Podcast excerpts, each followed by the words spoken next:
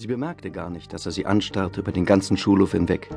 Sie redete mit zwei breitschultrigen Kleiderständern aus der Zwölften, Grinsegesichter mit Pullovern in den angesagten Farben. Na klar doch, und sowas von cool. Die fand sie wohl toll, oder?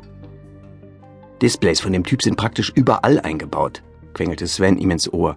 In Handys, in Routenplanern, in medizinischen Geräten, in Flachbildschirmen, einfach überall.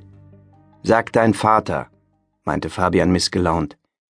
Jetzt legte ihr dieser geschleckte Typ den Arm um die Schulter, und sie ließ es sich gefallen, grinste sogar. Verdammt. Klar, er sagt, der Fehler in der Display-Software existiert seit mindestens sechs Jahren, ohne dass es bisher einer bemerkt hat.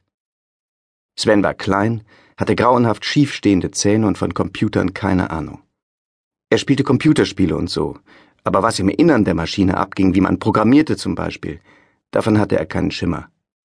Er hielt sich für einen Hacker, weil sein Vater für eine große Computerfirma arbeitete und beim Abendessen gerne Firmengeheimnisse ausplauderte. Irre interessant, murmelte Fabian geistesabwesend. Sie hieß Amaryllis und ging in die Parallelklasse. Amaryllis Weber, und dabei war ihr Vorname noch nicht einmal das Auffallendste an ihr. Sie hatte lange weißblonde Haare und eine traumhafte Figur und war sowas wie der Star der Oberstufe. Kein Wunder, dass jeder hinter ihr her war.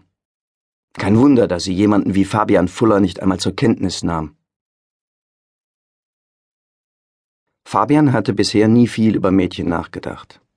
Was ihn interessierte, waren Computer. Die beherrschte er in und auswendig.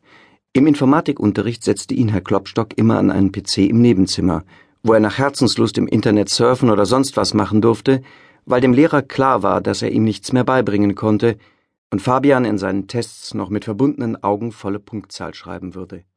Er fragte ihn sogar um Rat, wenn er